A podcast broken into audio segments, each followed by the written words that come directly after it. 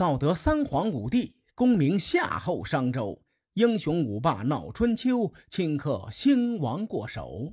青史几行名姓，北邙无数荒丘。前人种地，后人收，说甚龙争虎斗？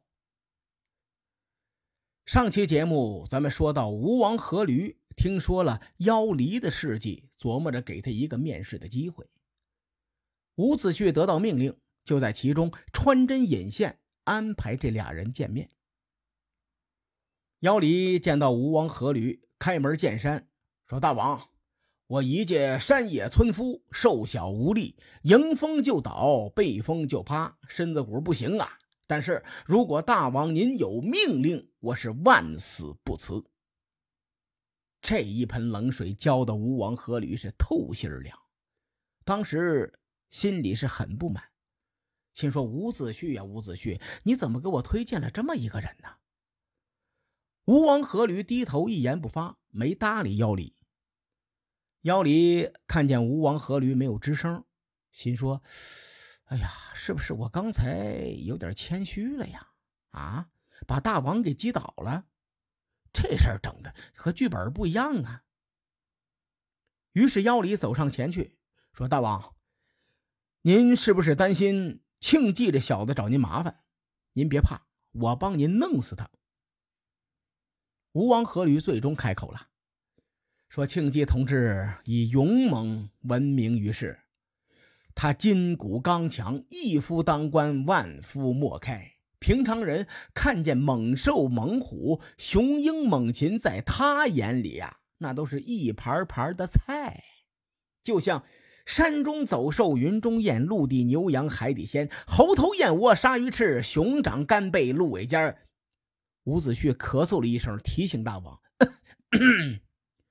大王，您最近别老听相声，你整点正事呗。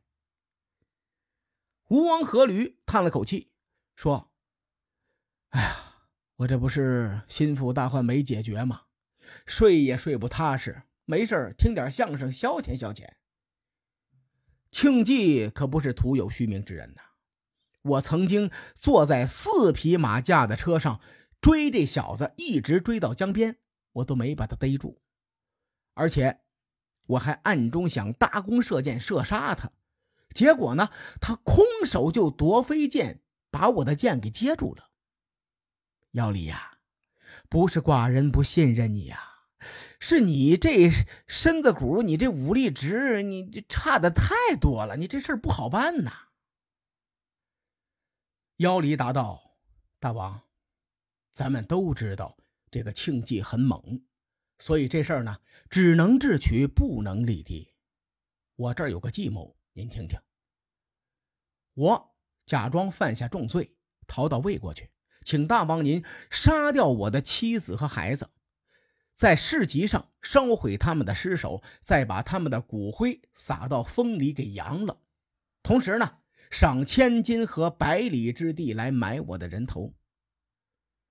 就算是吴王阖闾和伍子胥这种见过大世面的人，听到妖离的这番话，心里也直哆嗦呀。这也太狠了，挫骨扬灰也不过如此。问题是，这些人都是妖离的至亲之人。伍子胥劝他：“你这么做是不是有点过分了？”妖离说：“你如此一来，庆忌一定会相信的。”到时候我再混在他的身边，找到机会就能一刀毙命，把他宰喽。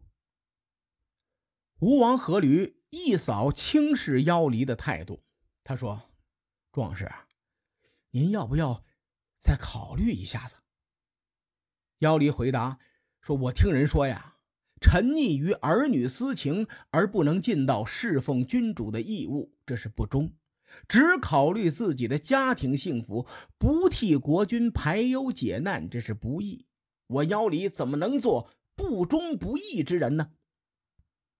他这话说的，我只有一句话能够评价：妖离呀，你可做个人吧。吴王阖闾毕竟做过弑君篡位之事，他行事作风果敢决绝，就同意了妖离的计谋。于是妖离假装得罪了吴王阖闾，然后逃到了吴国。吴王阖闾按照计划抓住了他的妻子儿女，烧死之后丢到街上示众。妖离在逃亡魏国的路上，经过一个诸侯国，就散布一次怨言，天下尽知他是无罪被害之人。等到妖离逃到魏国之后，立刻托人找到了庆忌，希望投奔对方。两人一见面，妖离抱着庆忌的大腿就哭啊：“ 王子啊，您可不知道啊！”阖闾暴虐无道，现在这孙子杀了我的妻子儿女，将他们烧死在街上示众啊！此仇不报，我誓不为人。我刚从吴国来，知道一些内情。王子，您勇冠吴国，我觉得依靠您可以生擒阖闾。您不如和我一同杀回吴国去。庆忌安排人调查妖离的背景，结果发现真是如妖离所言，他与阖闾是不死不休之仇。庆忌果然就上当了，同意了妖离的提议。如此一来呢，妖离算是在庆忌身边埋伏下来了。三个月后，庆忌挑选了一批精壮的勇士，他要带着妖离和这些人马。动身去杀回吴国，从魏国到吴国需要过长江。这伙人呢，在过河的时候，妖离趁机坐在了船头。小船行至江中，江风阵阵，妖离这个位置正好就是风口。他心说机会来了，于是借风势用毛钩勾住了庆忌的帽子，又顺着风刺杀庆忌。庆忌防不胜防，当场被重伤。可庆忌毕竟有万夫不挡之勇啊！他垂死挣扎，扑上去，一把抓住妖离的脑袋，把妖离按在水里，像按瓢一样按下去，浮上来，按下去，浮上来，浮上来，再按下去。《吴越春秋》记载：“三啄其头于水中。”据说书里这个“啄”字是方言。就是揪着别人头发的意思，我不知道啊。如果有吴越地区的小伙伴，希望能够帮忙证实一下。庆忌将妖离一顿折腾之后，他就撑不住了，拽着妖离的头发就放在了膝盖上，奄奄一息的说：“你小子还真够狠的，敢在我的头上动刀。”庆忌的随从一看，老大要不行了。就提着刀想去把妖离乱刀砍死，庆忌又说话了：“你这人呐，也算是一个英雄，识英雄重英雄。放他回吴国去吧。”说完这话，庆忌脖子一歪就死了。妖离听见庆忌遗愿是饶自己一条性命，心里很不是滋味，很难受。他渡过江之后，神情很是忧伤。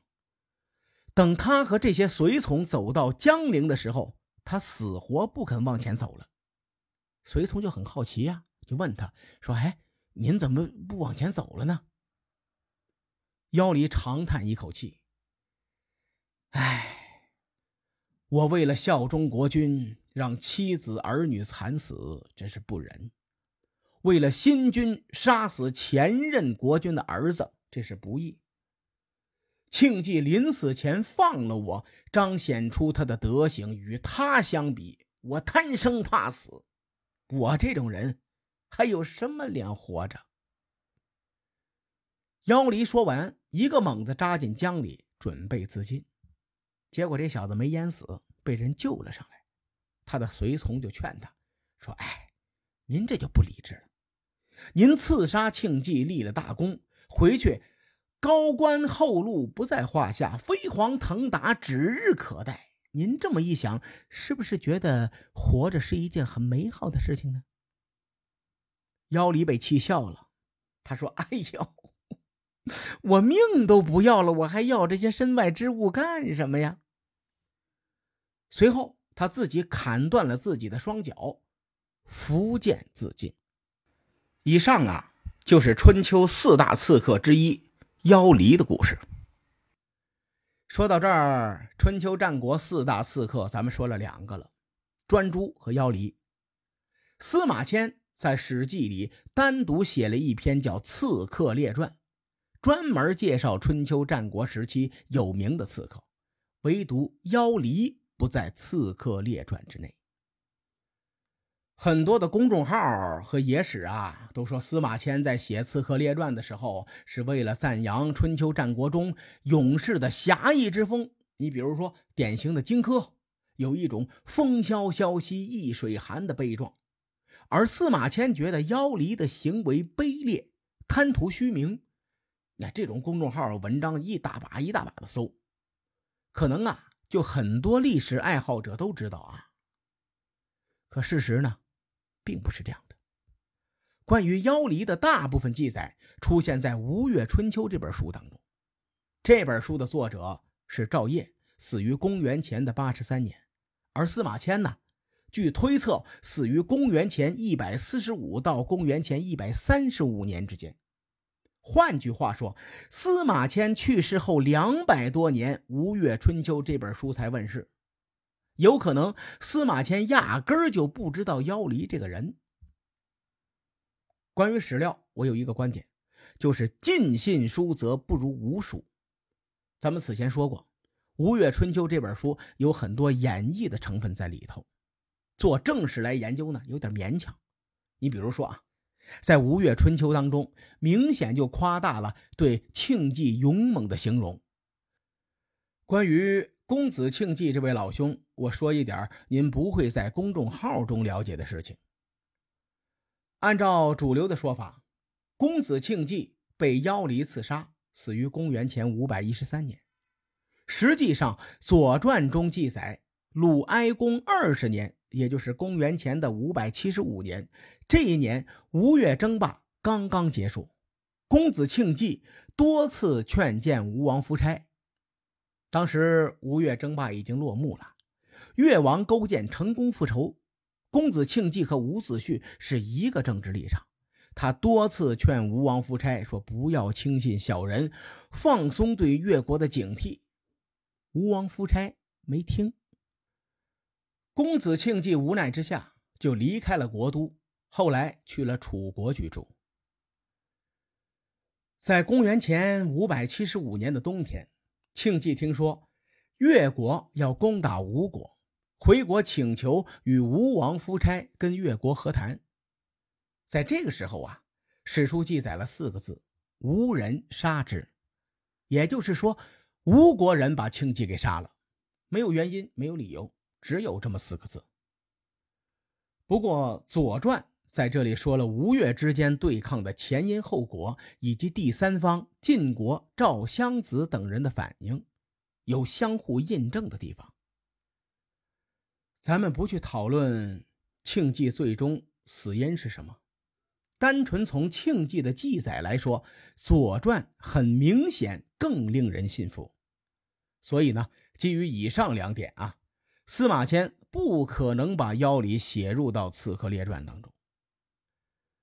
虽然《吴越春秋》中关于妖离的记载十有八九是假的，不符合历史真相，但关于妖离的记载呢，是我们中华文化的一个符号。类似这样的记载还有很多。在明天的节目里呀，咱们继续聊聊关于吴越文化的一些有趣的故事。时间不早了，咱们下期再见。